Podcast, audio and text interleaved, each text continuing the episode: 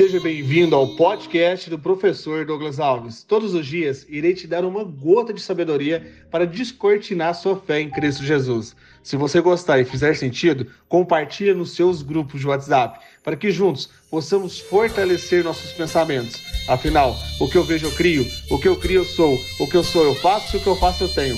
Vamos ao episódio de hoje e rumo ao topo!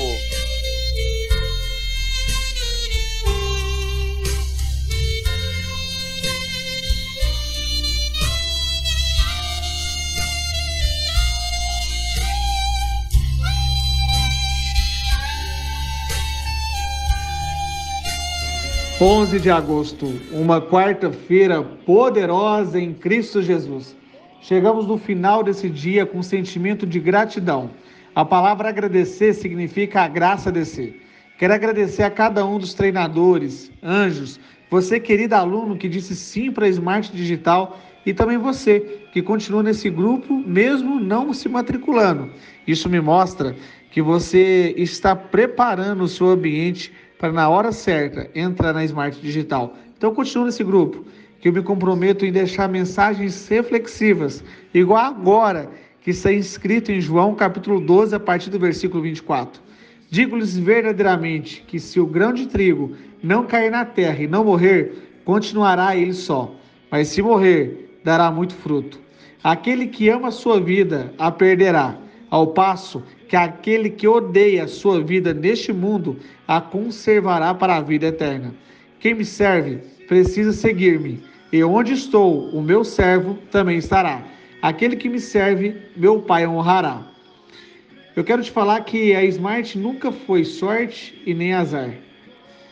E você também tem que tirar isso da cabeça de sorte ou azar. Deus não tem a panelinha dele lá no céu para escolher aquele que vai dar certo ou aquele que não vai dar.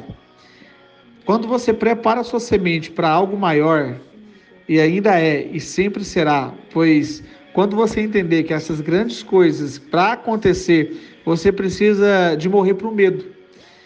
E, e, olha só que não é coincidência, sobretudo deusidência, é como um Lego, aquele brinquedo que tem que se encaixar. Tem coisas que só lá na frente você vai entender.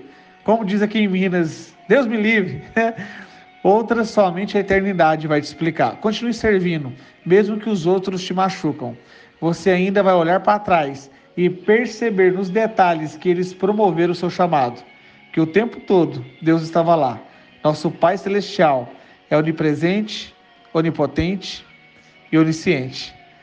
Saiba que aquela porta empresarial que não abriu, aquele sim que você não ouviu, que arrancou lágrimas e te deu tristeza, aquele projeto que não concluiu, presta atenção, era Deus te livrando, era Deus te mostrando, te direcionando.